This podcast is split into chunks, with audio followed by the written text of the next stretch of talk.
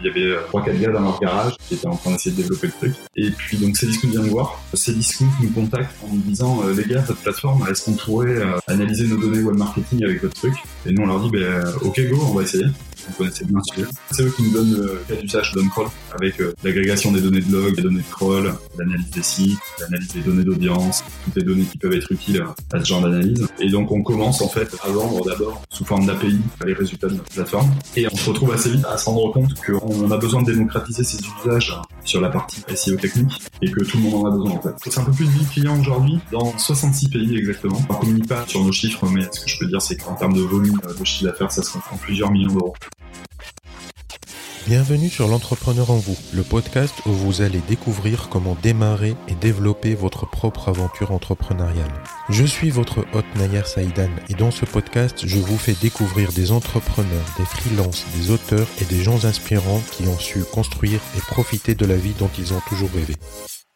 Aujourd'hui, je reçois François Goub, fondateur de OnCrawl. François partage avec nous son aventure entrepreneuriale et comment il a réussi à créer une entreprise à plusieurs millions d'euros de chiffre d'affaires en choisissant une niche qui peut sembler très étroite à première vue. Vous pouvez accéder à l'ensemble des liens et à la retranscription de cet épisode sur le blog en vous rendant sur l'URL suivante envou.co slash 32, le chiffre 32. François, à toi. François, est-ce que tu es prêt à nous révéler l'entrepreneur qui est en toi? Bonjour, ouais, bien sûr. Excellent. Aujourd'hui, j'accueille François Goub, le CEO et fondateur de OnCrawl, un outil d'analyse du référencement de votre site web qui permet d'améliorer son positionnement dans les moteurs de recherche. François, avant de parler de OnCrawl, j'aimerais qu'on remonte le temps et qu'on s'intéresse un peu à ton parcours personnel. Est-ce que tu te rappelles du tout premier projet ou business que tu as fait? Oui, bien sûr. Donc OnCrawl, c'est effectivement euh, pas ma première boîte. Moi, j'ai démarré, euh, j'avais 25-26 euh, ans et j'ai créé le moteur de recherche d'offres d'emploi jobijoba.com que j'ai amené jusqu'en 2012 à une trentaine de collaborateurs et présents dans une dizaine de pays. D'accord, c'est énorme. C'est ça le premier. Et puis après, j'ai monté une boîte de conseil. Comment t'as démarré ça? Euh, Bah écoute, j'ai rencontré un associé avec qui je m'entendais très bien euh, dans une SS2I euh, française. Et on avait envie d'entreprendre et on avait fait le constat que le marché de l'emploi, c'était un marché qui n'était pas hyper transparent. Donc nous, notre idée, c'était d'agréger en fait les offres d'emploi de tous les sites emploi pour aider les gens à trouver un job, un point d'entrée unique. Et on avait un business model qui était le même que celui d'un comparateur de prix, puisqu'on revendait le trafic au job board que ce soit Monster, l'APEC, euh, et on faisait ça dans plusieurs pays. Voilà. D'accord. Ça a duré longtemps? La boîte existe toujours, donc oui, oui, ça continue. Euh, moi, je suis parti en 2012. J'ai cédé mes titres en 2012. Voilà. D'accord. Ok. Et après cette euh, expérience, d'ailleurs, je t'ai pas posé la question, mais pourquoi t'es parti? Tu voulais euh, affronter d'autres challenges euh, ou euh, qu'est-ce qui s'est passé? Ouais, c'était le bon moment pour moi parce que j'étais super jeune. Il y a des gens qui sont très bons pour créer des boîtes, il y a des gens qui sont très bons pour les manager. moi, à l'époque, j'étais encore assez jeune et, et je pense que j'étais arrivé au bout de ce que je pouvais apporter à la boîte. à un moment donné, il faut aussi avoir l'humilité de faire ces choix-là. Et donc, il y avait des gens qui étaient meilleurs que moi pour continuer l'aventure. C'était un bon moment pour moi. Et puis moi, j'avais vachement envie de revenir sur des projets plus technologiques, puisqu'on était devenu un peu une boîte média à ce moment-là, et, j'avais envie, euh, avec d'ailleurs des, salariés euh, de Joby Joba, de, de, revenir un peu vers la techno. Et donc, on a pris euh, un an et demi avec mon cofondateur Tanguy. on a pris un an et demi pour maturer un peu le sujet et puis développer en fait une data plateforme qui mariait un peu le meilleur des deux mondes entre l'analyse sémantique d'où on venait, ça c'était notre cœur de métier, et le traitement de grosses volumétries de données. Euh, on n'appelait pas ça encore big data à l'époque. Et donc on a fabriqué euh, cette plateforme technologique là qui a trouvé euh, un peu plus tard le débouché qui est OnCrawl aujourd'hui. D'accord. Donc toi étant CTO, les deux fondateurs de l'ancienne boîte, vous avez vendu du coup vos pas dans Joby Joba ou vous êtes toujours... Mon associé historique est resté et, il vient de céder à Région Job, euh, Job Joba. Voilà. D'accord, ok. Et du coup, vous décidez de créer cette boîte-là, enfin la préhistoire de OnCrawl, on va dire. Ouais. Comment s'est passé le démarrage? Le démarrage, en fait, donc c'est une conviction forte entre Tanguy Moelle et, et moi euh, sur l'aspect technologique. Euh, où on se dit, c'est le sens de l'histoire et on a vachement envie de travailler là-dessus. Donc on aboutit, on déroule un plan de R&D assez ambitieux. on aboutit cette plateforme et puis en fait un jour, on connaissait bien, nous on venait quand même du moi, je venais aussi de l'industrie du SEO. Et euh, un peu par hasard, euh, Cdiscount nous contacte en nous disant les gars, votre plateforme, est-ce qu'on pourrait analyser nos données web marketing avec votre truc? Et nous on leur dit ben ok go, on va essayer parce qu'on connaissait bien ce sujet. Donc là, votre plateforme était déjà développée. Ouais, ouais, il y avait euh, une première brique technologique qui était dispo. D'accord. Et donc, Mais il n'y avait pas de clients encore. Non, non, pour l'instant, il y avait rien du tout. Il y avait euh, trois, quatre gars dans leur garage qui étaient en train d'essayer de développer le truc. Et puis, donc, Cdiscount vient nous voir. Ils nous demandent ça. On dit, OK, go, euh, on y va. Et puis, en fait, c'est eux qui nous donnent le cas d'usage d'OnCrawl avec donc d'un côté l'analyse, l'agrégation des données de log, l'agrégation des données de crawl, l'analyse des sites, l'analyse des données d'audience, toutes les données tierces qui peuvent être utiles à ce genre d'analyse. Et donc on commence en fait à vendre d'abord sous forme d'API euh, les résultats de notre plateforme. Et on se retrouve assez vite en fait à, se rendre compte qu'on a besoin de démocratiser ces usages sur la partie SEO technique et que tout le monde en a besoin en fait. Donc à côté de ça, nous, notre plateforme, elle servait euh, à faire de la business intelligence dans le monde des vins et spiritueux, dans le monde de la santé. Euh, on avait euh, pas mal de projets un peu annexes. Et en fait, on fait le choix que la société qui a incubé OnCrawl, on l'a créée en 2013, et en fait, en 2015, on décide d'abandonner tous les autres projets et se concentrer sur OnCrawl parce qu'on sent qu'il y a un moment de marché qui est intéressant et qu'il y a un débouché pour notre technologie qui est là. Donc on fait le choix de se concentrer sur OnCrawl. D'accord. Finalement, les grandes briques de OnCrawl, c'est à la demande de ces discounts. Ça a été initié par les besoins d'un client finalement. Alors en fait, les briques technologiques, on les avait. On a juste euh, adapté en fait ces briques technologiques aux contraintes métiers qui sont celles du référencement naturel. D'accord. On n'a pas euh, notre plateforme a cette qualité-là qu'elle est très générique et donc qui nous permet d'ingérer à peu près n'importe quel euh, jeu de données et travailler dessus. Donc ça c'est vraiment le socle de base et nous évidemment sur OneCrawl on a rajouté pas mal de couches métiers dédiées au référencement naturel. D'accord. Et comment a été votre contrat avec ces discounts C'était plutôt un travail collaboratif ou est-ce que c'était un client classique? Ou est-ce que c'était un partenaire euh, carrément euh? Non, c'était un vrai partenaire au départ, puisqu'en fait, on a mené à bien avec aussi d'autres boîtes, notamment AT Internet, qui est un acteur de taille mondiale sur la partie analytics. Et donc, on, a monté un consortium, en fait, qui réfléchissait un peu à la problématique big data et e-commerce. Et c'est dans ce cadre-là qu'on a identifié l'use case on crawl et qu'on l'a déroulé. Donc c'est pas quelque chose euh, sur lequel on a partagé les développements avec ces discounts. C'est juste qu'en participant à ce projet de recherche-là, où on leur a mis à disposition notre plateforme, qu'on s'est acculturé aussi à ces besoins-là et qu'on a plus tard adapté la chose. D'accord. François, on n'a pas beaucoup parlé de OnCrawl. Est-ce que tu peux nous présenter euh, plutôt facilement, hein, sans trop de termes techniques, OnCrawl et puis euh, quelle est la cible que vous avez choisie? Ah, Donc en fait, OnCrawl, c'est super simple. En fait, c'est un outil en ligne qui va analyser le comportement des moteurs de recherche sur votre site et qui va analyser aussi votre site pour savoir euh, quels sont les facteurs favorables ou défavorables à votre référencement naturel. Donc on va d'un côté dire comment se comporte le site et euh, de l'autre côté dire comment Google l'interprète. Résultat, nous, notre métier, c'est un peu d'ouvrir la boîte noire de l'algo de Google et donc euh, d'aider les gens à prendre des décisions euh, éclairées en matière de SEO. Donc notre cible aujourd'hui, si je prends notre parc client, mhm. on a à peu près 40% de clients qui viennent des médias. On a l'équivalent du côté e-commerce. on a à peu près 10% de grandes marques et 10% d'agences. C'est quand même essentiellement à des pure players web et donc on travaille avec des gens comme Forbes aux États-Unis, comme euh, Région Job en France, euh, comme Cdiscount. Euh, on a un, peu plus de 1000 clients aujourd'hui et ça va de, de très petits commerçants à euh, des très très gros players comme Ticketmaster par exemple en Grande-Bretagne. Mmh. Voilà.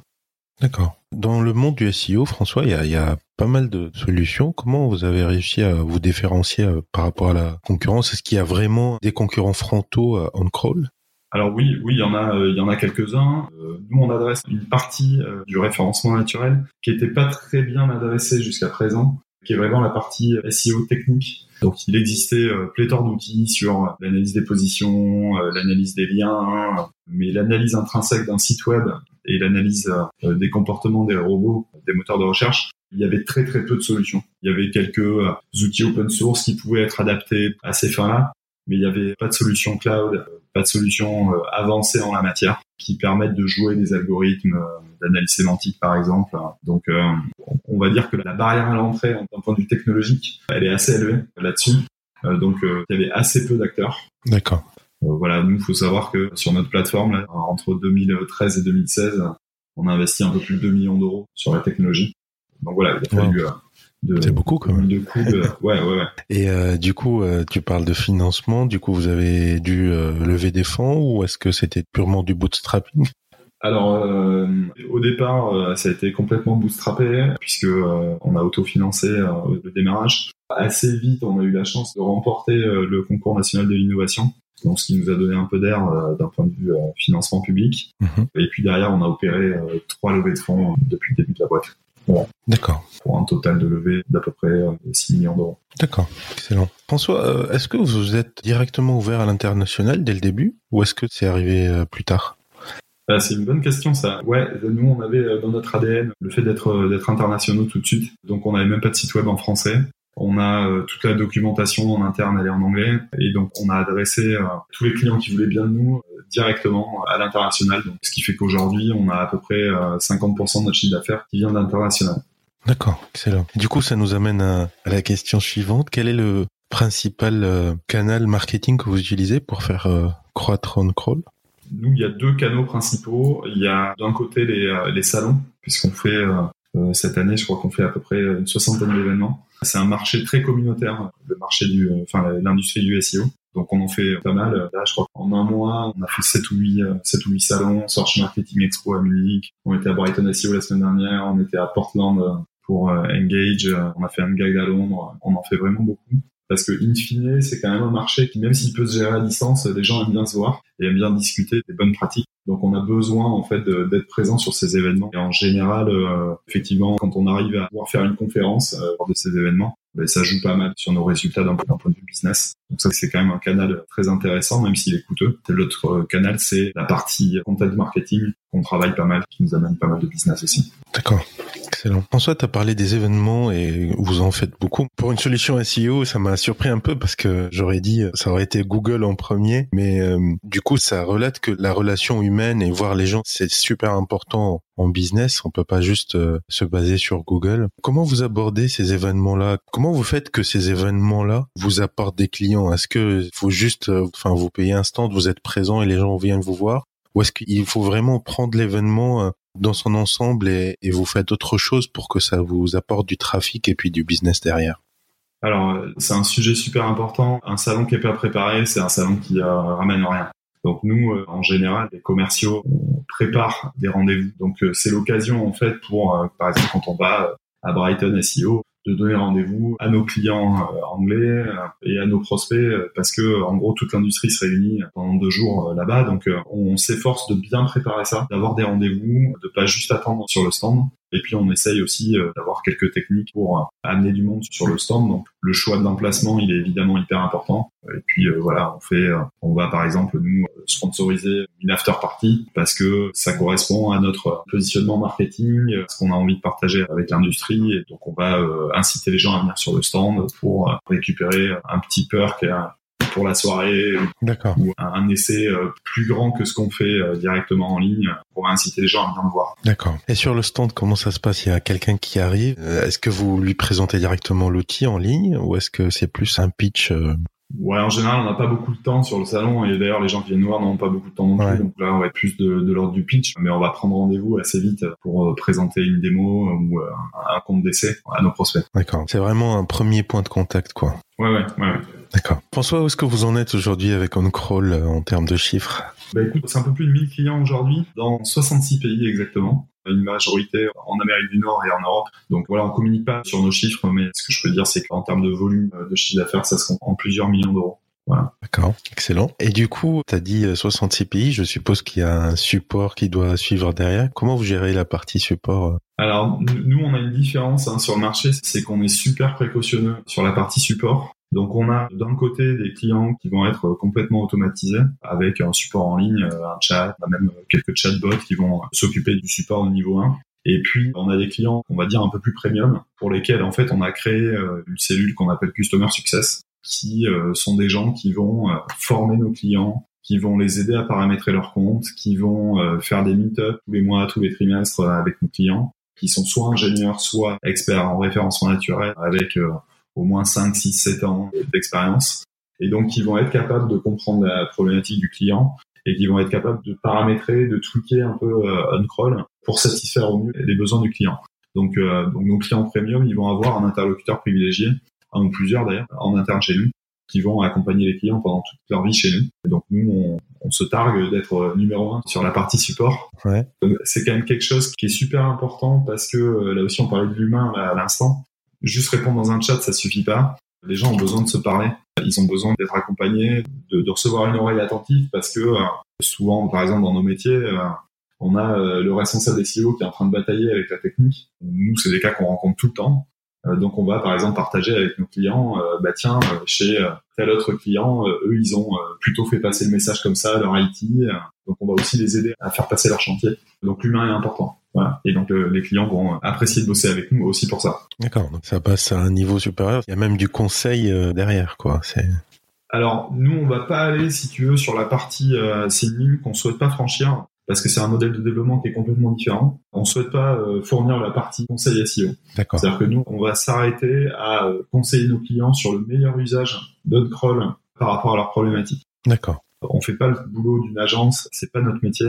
Parce que clairement, c'est des modèles de développement où euh, tu es obligé de recruter des bataillons de consultants pour satisfaire tes clients. nous, on est un éditeur de logiciels et on est organisé comme tel. D'accord. Donc c'est des modèles euh, et des structures de coûts qui sont euh, clairement différents. Et Ancroll, justement, en parlant de conseils, quand il analyse les données, est-ce qu'il fournit à l'utilisateur des conseils d'optimisation sur son site ou est-ce qu'il dit voilà ce qui va pas et puis il laisse le client décider de son propre, euh...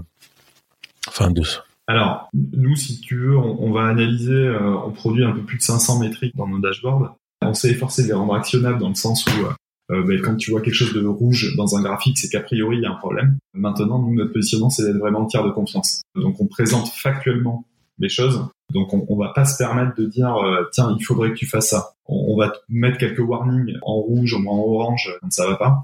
Maintenant, euh, on va s'arrêter là. C'est-à-dire que nous, en fait, on est quelque part, on te vend une voiture, t'apprends pas à la conduire. Mhm. Nous, on est, on n'a pas de velléité, si tu veux, à ce que OnCrawl il remplace un responsable SEO. Euh, non, c'est un outil indispensable pour un responsable SEO pour qu'il exécute correctement sa mission.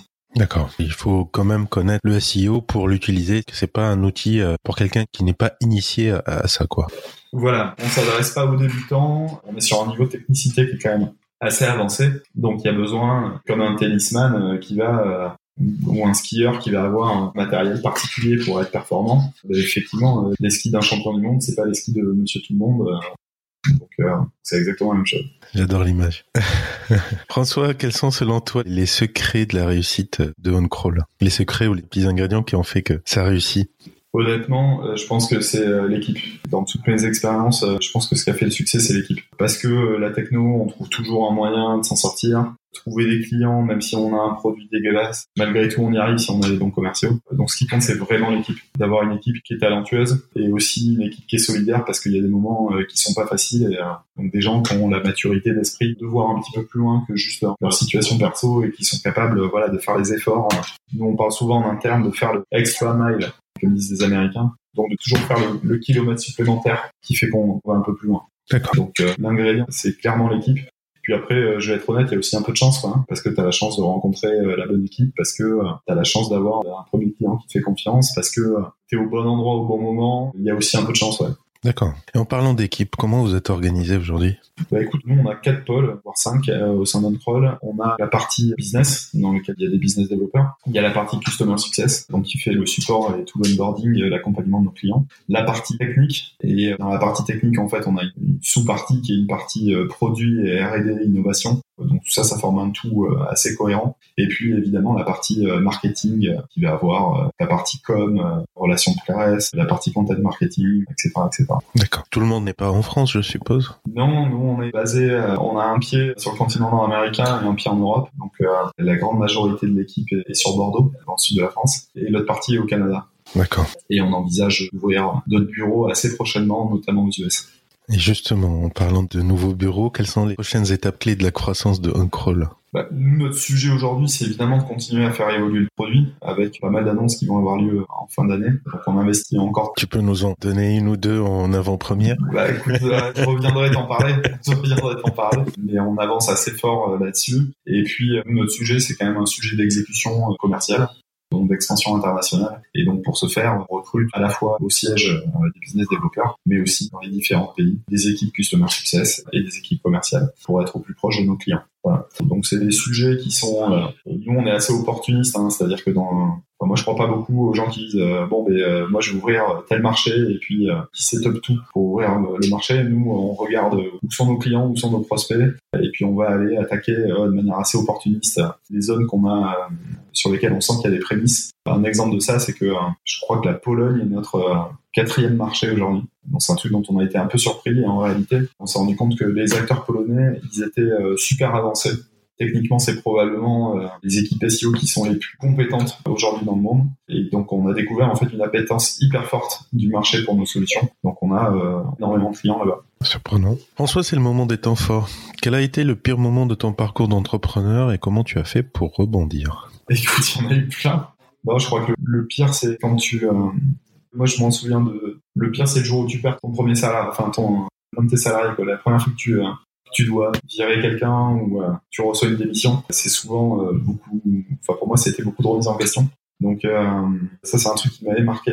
Et dans les Ça, c'était avant Crawl. Ouais, ouais. C'était. où tu te rends compte que tu as fait le mauvais choix, tu te rends compte que t'as pas donné toutes les clés au mec aussi non plus.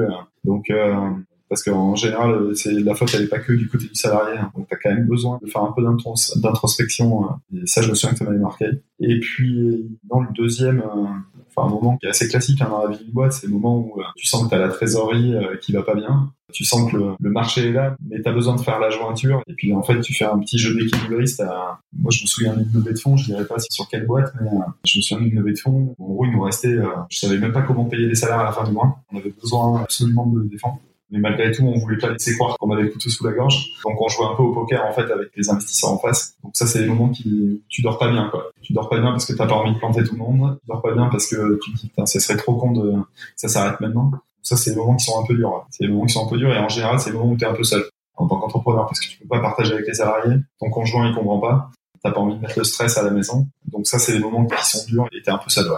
T'as réussi à payer tout le monde au final? Ouais, ouais, on a réussi à payer tout le monde avec la levée de fonds. Attends, voilà. Bon, bah super. Euh, à contrario, quel a été le plus beau moment? Bah écoute, j'espère que le plus beau moment, il est demain, tu vois. Euh, enfin, j'avoue que c'est une grande satisfaction. Aujourd'hui, en une quarantaine de salariés, euh, quand on paye les salaires tous les mois, c'est un bon moment, quoi. De dire que, ben voilà, on a embarqué 40 mecs avec nous et qu'on voit qu'ils sont motivés et se dire qu'on fait vivre en partie une quarantaine de foyers, ouais, c'est une belle satisfaction, quoi. Excellent. François, on passe à l'interview top 5. Le livre que tu recommandes. Alors, bah, il y en a plein. Moi, j'ai adoré la biographie du patron de Nike, qui s'appelle Shoe Dog, qui explique en fait toute la genèse de Nike, où on apprend euh, que en fait euh, euh, le mec crée Nike parce qu'en fait il se fait planter par Onitsuka Tiger donc il était l'importateur aux US. Et en fait, ça démarre, euh, il démarre sur un conflit en fait d'un importateur quoi, avec son fournisseur japonais. Et ça devient la réussite que c'est. Mais euh, c'est une biographie où il explique euh, que euh, il bosse en cabinet comptable la journée, il fait Nike la nuit le week-end, qui se paye pas pendant des années. donc c'est vraiment intéressant parce qu'il y a un petit, alors c'est un peu romancé à l'américaine, mais on sent quand même, voilà les quelques moments de détresse que chaque entrepreneur vit. Donc c'est plutôt un livre que je recommande. Et après, il y a quand même un livre, moi, que j'ai même relu avant de remonter à Code Crawl. C'est The Art of the Start de Guy Kawasaki. Euh, là aussi, c'est fait euh, très à l'américaine avec des grands principes, très à l'anglo-saxonne, mais malgré tout, il y a quand même beaucoup, beaucoup de vérité sur euh, comment on doit parler aux investisseurs. Il se passe quoi sur le prototype qu'on doit aboutir, comment on recrute, comment on communique, etc. Enfin, il y a beaucoup de bon sens là-dedans et ça fait du bien de lire ou de relire avant de se lancer. Voilà. D'accord. L'entrepreneur que tu suis ou dont tu es fan Écoute, moi, je suis pas vraiment un fan d'eux. Je suis pas vraiment des gens en particulier. Après, euh, moi, j'ai eu la chance de rencontrer quelqu'un qui accompagne mes aventures entrepreneuriales depuis une quinzaine d'années, qui est le patron d'un hébergeur qui s'appelle euh, Systemic. Donc c'est un monsieur qui s'appelle Hervé Bertou et qui est un peu le mec que j'appelle qui est de bon conseil parce qu'il a 15 ou 20 ans de plus que moi et plus d'expérience que moi. Donc voilà, c'est le mec que j'appelle quand je sais plus quoi faire ou j'ai des questions et qui va me donner son avis que je vais suivre ou pas, mais avec qui je vais être capable d'échanger. Donc on va dire que ouais, si je suis fan de quelqu'un, c'est lui, ouais. D'accord. Ton outil en ligne préféré? Alors, euh, bah, après OnCrawl. après OnCrawl, Excuse-moi, j'aurais. non, c'est Data Studio. Moi, je suis un grand fan de Data Studio. On pilote beaucoup, beaucoup de choses, que ce soit nos coûts, le business, euh, enfin, tu vois, l'analyse des chiffres euh, business, l'analyse des canaux d'acquisition, etc. Aujourd'hui, on utilise beaucoup, beaucoup Data Studio et honnêtement, euh, je trouve que là, c'est une simplicité d'accès hallucinante. On exporte les données du CRM dedans, ça nous permet de piloter tout le business. C'est vraiment génial et c'est vraiment un outil dont je peux plus me passer. D'accord. Ton premier conseil pour quelqu'un qui aimerait se lancer aujourd'hui? Euh, ben, Moi, ce que je dirais, c'est que au final, se lancer et réussir à avoir un salaire pour soi, c'est pas si dur. Honnêtement, euh, on entend beaucoup d'histoires euh, que ça va être la galère, qu'on va pas se payer pendant des plombes. In fine, et je vois autour de moi les gens qui sont lancés. Alors, je te parle pas de gagner 5000 euros par mois, hein, mais de réussir à gagner un salaire moyen français. Au final, c'est pas si dur. On voit que quand on fait les choses avec rigueur, avec de la discipline, in fine, se, réussir à se sortir un, salaire, c'est pas si compliqué. Donc, faut pas être freiné par ça. En général, ce qui freine l'étape d'après, c'est le manque d'ambition, euh, le manque de rigueur, euh, un time to market qui est pas le bon. Mais in fine, juste pour euh, s'assumer soi, c'est pas si difficile. D'accord. Donc, faut y aller. Voilà. Le meilleur investissement que tu as réalisé pour faire croître ton entreprise, ça pourrait être un investissement en termes de temps, de moyens humains, de moyens financiers, un produit, un service? C'est marrant parce qu'on réfléchit toujours avec euh, ce qu'on vit euh, aujourd'hui.